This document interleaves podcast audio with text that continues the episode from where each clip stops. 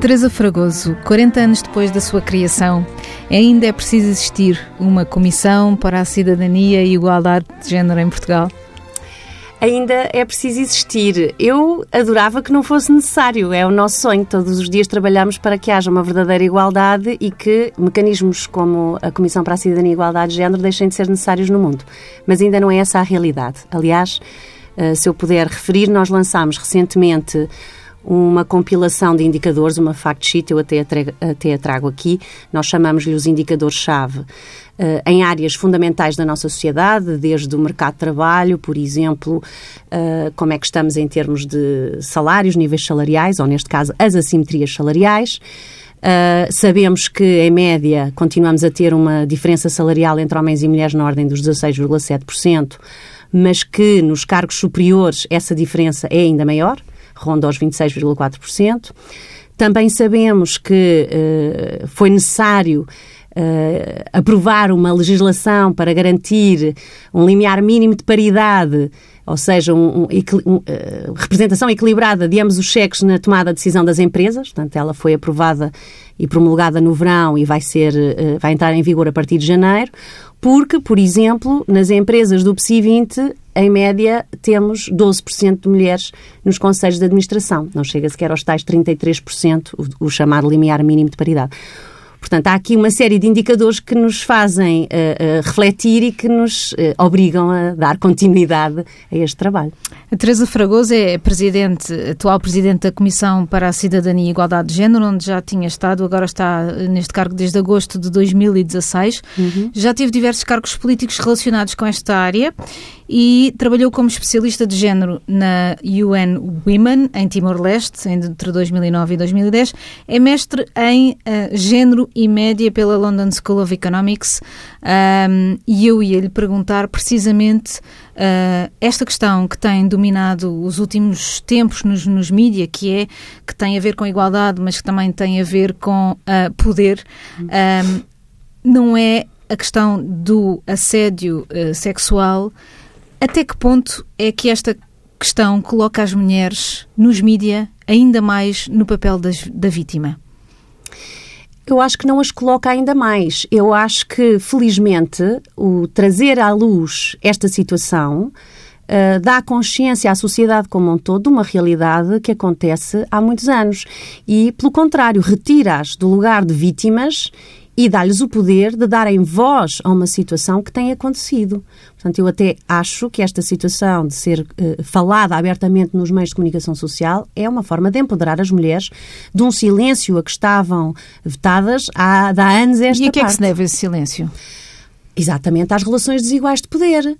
Pois se elas uh, uh, são educadas uh, de forma a serem submissas, de forma a serem subordinadas, se todo durante milénios há uma dominação por parte dos homens em relação às mulheres, claro que tudo isso se vai esbatendo com o evoluir das sociedades, mas essa assimetria de poder, essa diferença na relação de poder, mantém-se. Portanto, a sua a sua opinião é, e, e, de um ponto de vista privilegiado, que é aquele em que está neste momento, é que uh, algumas questões que sejam levantadas que não sejam exatamente ou que não possam ser consideradas assédio uh, são uh, vá, marginais em relação ao foco principal que é o de acabar com esta cultura de assédio, sobretudo de homens sobre mulheres que existiria em toda a nossa sociedade ocidental. Sim, porque sempre que há uh, uh, relações de poder desiguais, as pessoas que estão uh, no lugar de poder vão, muitas vezes, abusar desse poder. E se as mulheres precisam desse patrão, desse empregador, desse produtor, desse diretor, para poderem progredir na sua carreira, ou se isso as põe em risco de perderem o seu emprego ou de poderem almejar a sua carreira de sonho, muitas vezes o que elas fazem é que calam. E muitas vezes até querem falar, mas são desacreditadas. Uh, uh, o que elas dizem é, é, é, retiro, retiro falta-me a boa expressão, mas não, não, não lhes é dado devido, a devida importância, não é? E, portanto, muitas vezes elas têm receio de avançar com queixas ou, ou junto dos média, porque depois ainda são elas julgadas. Eu dou-lhe um exemplo recente da, da, da Taylor Swift que há uma fotografia que ela vai tirar com um locutor de rádio dos Estados Unidos, em que ele pede para ela se aproximar da namorada dele e, portanto, ela está no meio. De um lado dá o braço à namorada e do outro está o locutor, e de repente a mão do locutor está debaixo da saia dela, na nádega dela. E quando ela informa os dirigentes dessa, dessa rádio e ele é demitido, depois vai para tribunal, ela põe um processo em tribunal. Ele põe um processo a ela, porque por culpa dela ele foi demitido. Não, não é por culpa dela. Ele assediou-a publicamente, há uma fotografia. Mas ainda assim, as perguntas que o advogado lhe colocava a ela era como se ela fosse a responsável por ele, coitadinho, ter perdido o, emprego. Como se ele não fosse responsável pelos atos que fez uh, uh, no exercício das suas funções, claramente extrapolando as suas funções e abusando. E aí ele nem sequer era chefe dela. É uma relação entre homens e mulheres em que os homens acham que podem fazer uso do corpo das mulheres.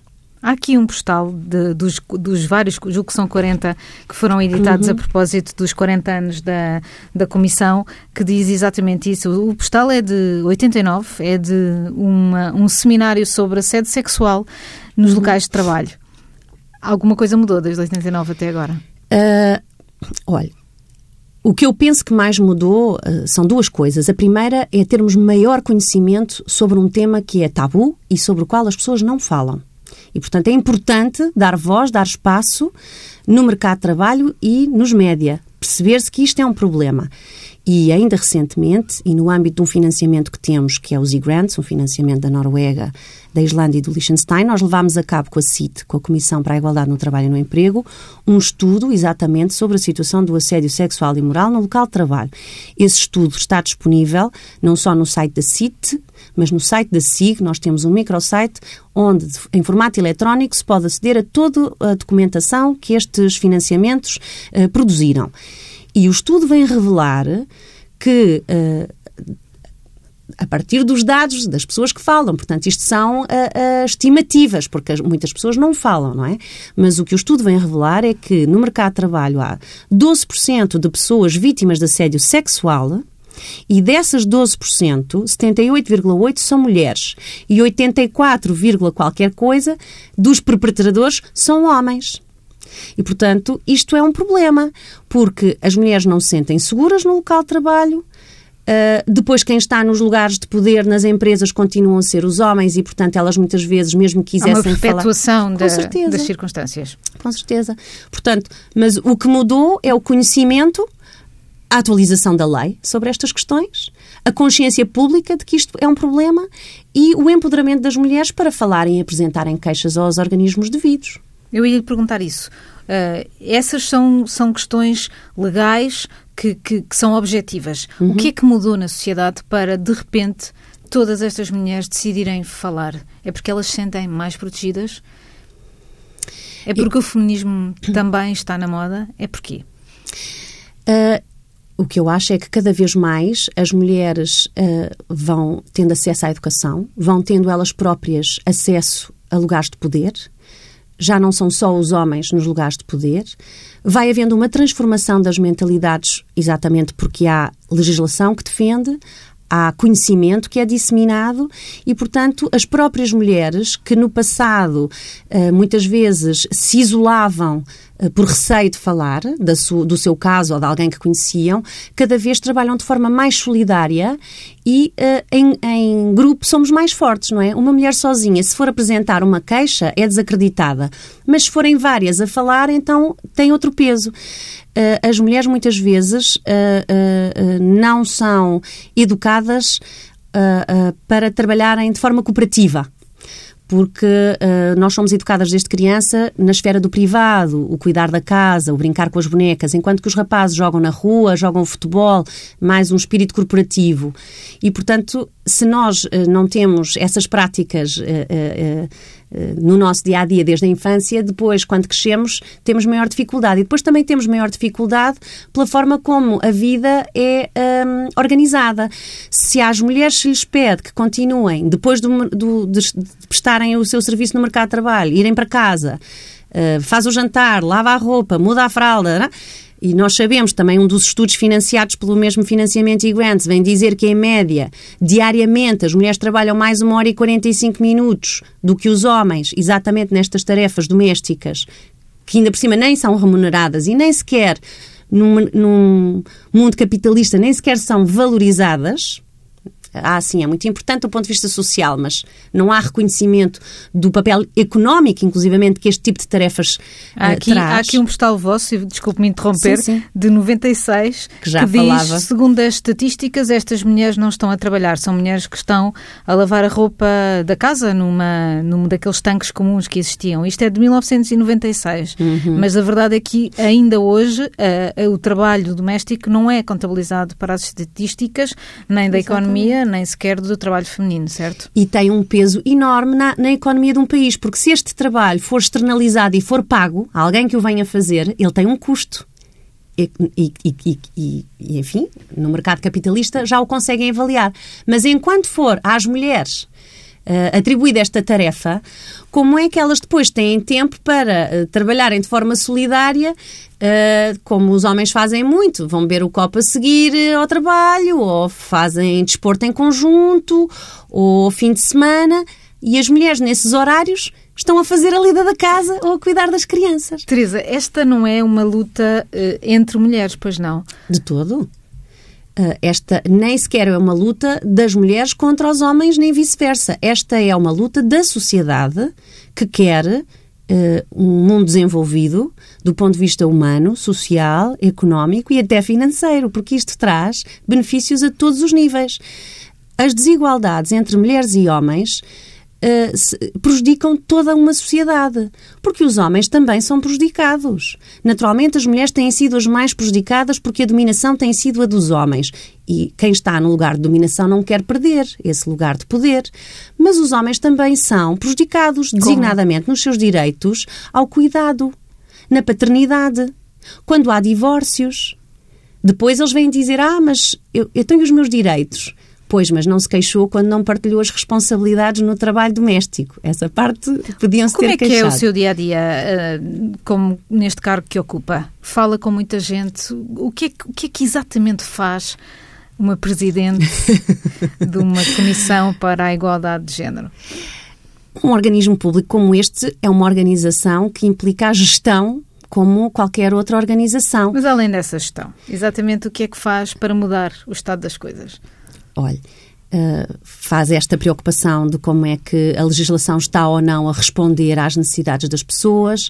Esta análise da própria legislação, ela pode existir, mas se está de facto a ser implementada, se as pessoas têm conhecimento, se recorrem a ela é necessário avaliá-la porque as coisas vão evoluindo e, portanto, pode uma legislação anterior fazer sentido, mas agora já estar desatualizada. Portanto, a parte, nós somos um organismo que promove políticas públicas e, portanto, grande parte das políticas públicas são feitas uh, a partir da legislação. Portanto, nós temos uma enorme preocupação nesse sentido e dou-lhe já um exemplo, que é um compromisso e que também está acautelado a partir dos e-grants, que é o de avaliar a lei da paridade que em 2006 veio trazer também esse limiar mínimo de participação das mulheres na tomada de decisão política, portanto, nas listas, para, listas para, as eleições ao Parlamento e às autárquicas. Exato, Mas nós sabemos que foram precisas, uh, uh, foram precisos três momentos eleitorais ao nível do Parlamento para finalmente se atingir esse limiar mínimo dos 33%. Só, só desde só 2015 é que atingimos o, o, os 33%. Começamos, a partir daí, a ter mulheres em lugares proeminentes nos partidos políticos, antes não eram muito visíveis, além de serem poucas, não estavam em cargos de, de tomada de decisão. Mas, por exemplo, ao nível local das autarquias, a realidade ainda é muito uh, uh, pronto, de, de, invisibilidade dessas mulheres. Não, há pouquíssimas presidentes de Câmara, nos executivos camarários começa a haver mais, mas, enfim, não há sequer os 33%. E, portanto, essa lei de 2006 precisa de ser avaliada, precisamos de ver o impacto que teve e precisamos de olhar e perceber se é necessário atualizá-la para que também ao nível local se promova uma verdadeira participação paritária das mulheres na política local. Já falamos de três questões bastante importantes nesta área. Falamos do assédio sexual, que é um assunto de, que está na ordem do dia. Falamos da, da, da paridade das mulheres nos, nos boards, nos conselhos de administração das empresas públicas, das empresas cotadas em bolsa e, quiçá, de todas elas. E falamos da questão da uh, paridade uh, de, da igualdade salarial, de, das uhum. mulheres ganharem o, o, mesmo que os homens nos mesmos cargos. Uhum. O que é que falta fazer? Qual é a próxima um, área de atuação uh, no campo da igualdade de género em Portugal? Uh, eu destacaria três, uh, três áreas. Nós continuamos a trabalhar muito e é uma área que é relativamente recente na agenda política, terá formalmente cerca de 10 anos e há cerca de 10 anos que está sob coordenação da SIG, que são os direitos ao nível da orientação sexual, da identidade e da expressão de género.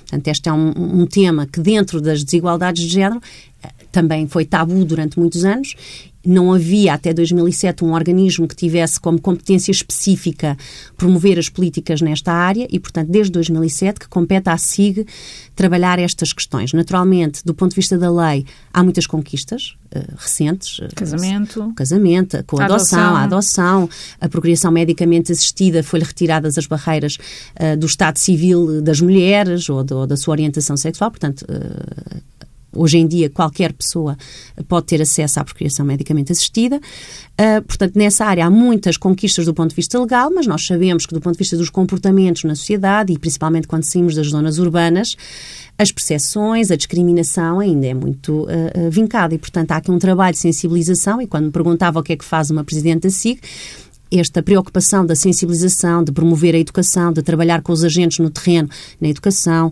nas políticas locais, as ONGs que promovem os direitos das mulheres, esta articulação, e aqui se calhar dizer desde já que a SIG há 40 anos foi extremamente inovadora, porque na sua lei orgânica, desde logo, e pela mão da Maria de Lourdes Pintacil, que era uma mulher claramente de visão, uh, criou um conselho consultivo formado por representantes de todos os ministérios e também por representantes das ONGs de direitos das mulheres. Portanto, nós aqui, uma preocupação que uma presidente da SIG tem é exatamente de estabelecer estas parcerias, porque há questões que competem ao Estado, mas há questões que a sociedade civil também se deve envolver e também tem um papel a cumprir. E, portanto, ao nível dos direitos LGBT, ou orientação sexual e identidade de género, há aqui um trabalho estreito que se faz com as organizações da sociedade civil de sensibilização e de prestação de serviços.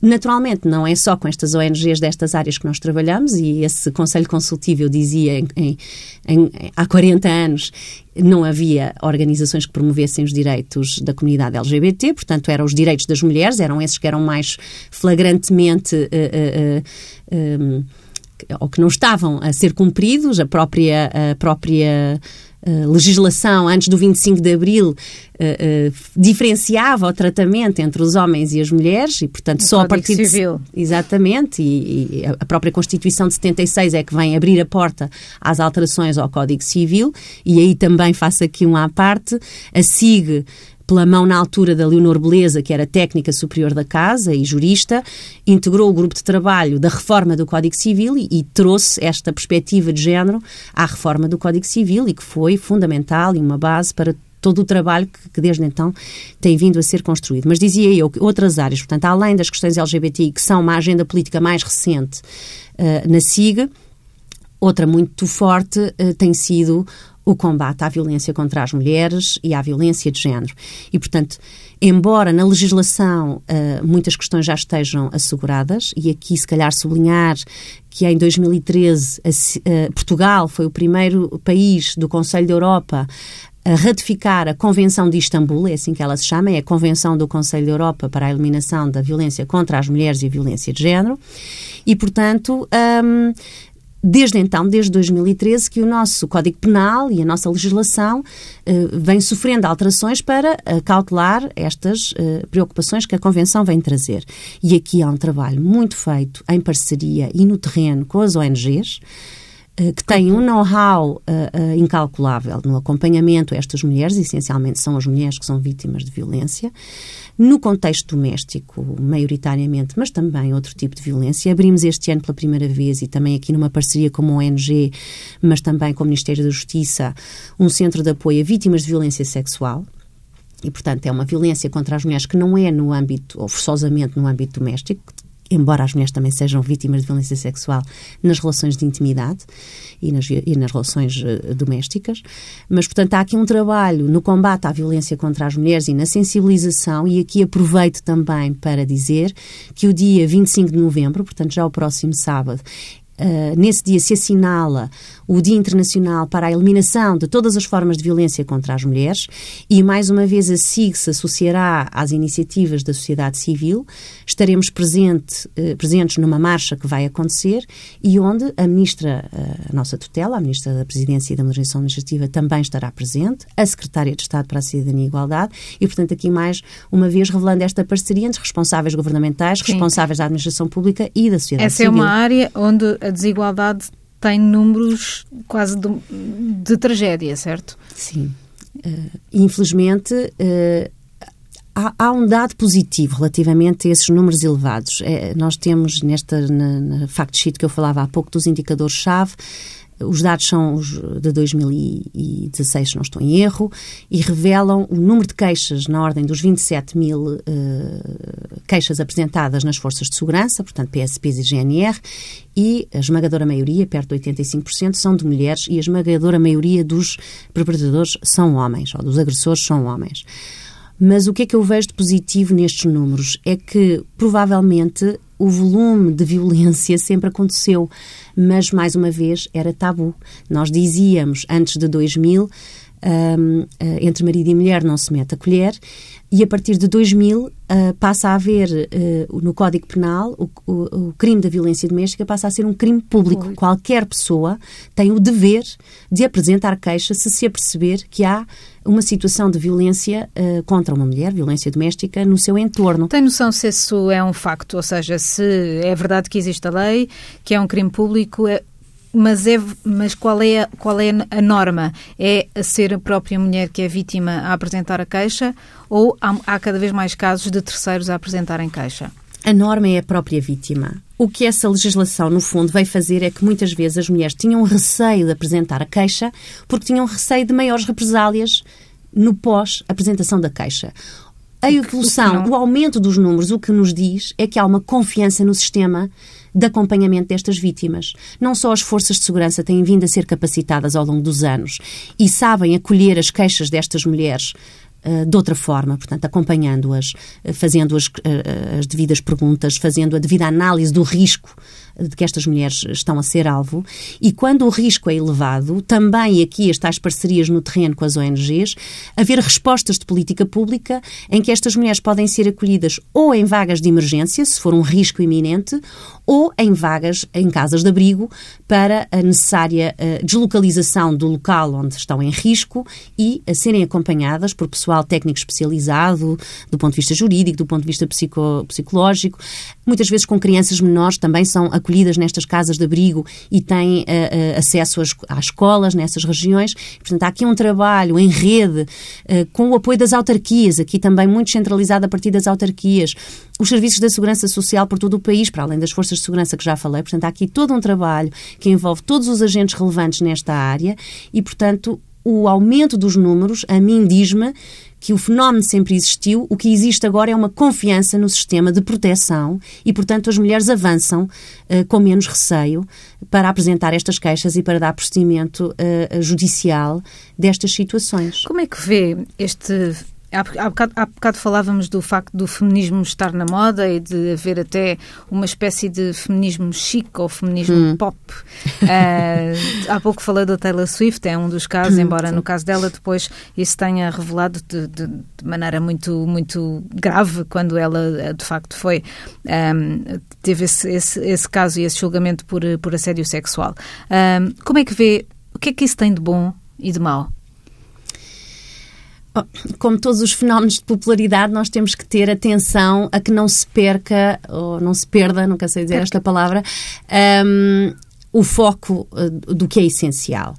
Uh, já agora há bocadinho perguntava-me outros temas quentes. A questão da agenda no mercado de trabalho eu acho que é muito importante e deixe-me só fazer esta nota, porque só quando as mulheres têm autonomia económica, independência financeira, é que também se podem autonomizar situações de violência ou de assédio porque podem ter alternativas. Quando as mulheres não têm independência económica, ficam mais vulnerabilizadas. Portanto, toda esta agenda que temos vindo a desenvolver no mercado de trabalho é fundamental. E há pouco eu falava dos direitos dos homens. Os direitos do homem à parentalidade e à paternidade são também fundamentais nesta agenda do mercado de trabalho. E a conciliação entre a vida profissional e a vida familiar não é para as mulheres, é para as famílias, é para os homens e para as mulheres que têm que conciliar as suas vidas profissionais com as suas vidas familiares. Essa é a parte boa. Exatamente. Do feminismo. Exatamente, e era aí que eu ia não perder o foco. Eu não tenho problema com glamour sobre as situações. Se isto nos ajudar a consciencializar mais pessoas, a chegar a mais pessoas, a que mais meios de comunicação social uh, possam abordar os temas, a que pessoas que têm visibilidade na esfera pública, homens ou mulheres, falem sobre o tema. Uh, ainda há pouco tempo se falava, uh, pronto, de, de homem, enfim, homens que tomam, que tomam a dianteira e que, e que se assumem feministas. Como, como o nosso presidente? Por exemplo, exatamente, ou, ou antes dele o Zapatero em Espanha, que tinha um governo feminista. Ou o Trudeau no Canadá. Exatamente, e portanto é, é fundamental que, que, haja esta visibilidade, sempre e quando o discurso uh, uh, seja alinhado com o que é de facto importante. Eu, eu, falava disto porque há mulheres que associam esse feminismo a, à queima de sutiãs, a uma raiva e, e, até de certa forma a uma retórica hostil que, que ela às vezes tem. Por isso é que começou por dizer uma frase que era: Não, isto não é contra os homens, é com eles. Uh, nos Estados Unidos, uma sondagem feita este ano da Time CNN dizia que 57% das mulheres uh, uh, aceitavam ou defendiam que havia necessidade de um movimento forte feminino, uhum. mas apenas e 63%, ou seja, que está ao contrário, 63%, apesar de 57% dizer que havia necessidade de um movimento forte feminino, 63% dizia não considerar-se feminista. Uhum. Não acha que uh, há um certo feminismo que sequestrou o feminismo? Hum. Não, o que eu acho é que há uh, uma falta de clareza sobre o que é o conceito do feminismo. Muitas vezes as pessoas acham que o feminismo é o, o oposto do machismo e não é. Uh, o, o, machismo ou o sexismo é o, o, no contexto das sociedades patriarcais um modelo de sociedade que eh, eh, olha para as mulheres como seres inferiores aos homens e que, portanto, as vê como subordinadas e que elas devem ser submissas ou dominadas eh, ao poder dos homens. É esta vá, a base muito simplificada de, de, das sociedades patriarcais. O feminismo o que vem fazer é uma coisa diferente. O feminismo que se expressou no, de diferentes formas. Uh, se falar da primeira vaga, estamos a falar das sufragistas, o que elas vinham era defender o direito das mulheres a votar. Ou na segunda vaga, estamos a falar dos anos 60, o que elas vinham eram movimentos dos direitos das mulheres, mas também na academia. E o que a academia, por exemplo, vem fazer ao nível do feminismo é chamar a atenção que as ciências sociais ou mesmo as exatas não são neutras. Os seres humanos não são neutros, são homens ou são mulheres, têm vivências, experiências diferentes por serem homens ou mulheres com base na sua biologia, com certeza, mas com base também na sua socialização diferenciada, porque se espera exatamente dos homens que eles ajam, sejam corajosos na esfera pública. Um homem não chora e as mulheres devem ser bonitas, devem ser delicadas, devem ser recatadas. E, portanto, essa socialização dos homens e das mulheres molda depois a sua forma eh, de estarem e de viverem na sociedade. E o feminismo que vem dizer é, atenção, que depois esses homens e essas mulheres, quando desenvolvem as suas investigações, e havia muito mais homens homens na investigação do que as mulheres, porque elas tinham menos acesso a, a, aos estudos, não é? Eles vão trazer estas percepções do que é ser homem e do que é ser mulher para a sua análise na investigação e a sua análise da sociedade. E, portanto, o feminismo que diz é, alto lá, é preciso olhar para a sociedade percebendo que há homens e mulheres que têm necessidades diferentes, que são educados de forma diferente e, portanto, as ciências não são neutras e agora aqui puxa a brasa à sardinha da Comissão para a Cidadania e Igualdade de Género, as políticas públicas também não são neutras. E, portanto, as leis, as medidas de política pública devem ter essa atenção. E é isso que o feminismo vem dizer. E o feminismo na política pública não é mais do que a promoção da igualdade entre mulheres e homens que defende as mulheres quando elas estão uh, em minoria ou, ou, precisam dessa, desse apoio, mas também defende os direitos dos homens que estão previstos na Constituição. E a quarta vaga do feminismo é o quê? A sua inexistência, a sua obsolescência, por uh, falta de, de, de, de necessidade. necessidade. Porque, porque a igualdade uh, seria uma realidade de facto. Esse, esse é o nosso sonho, não é?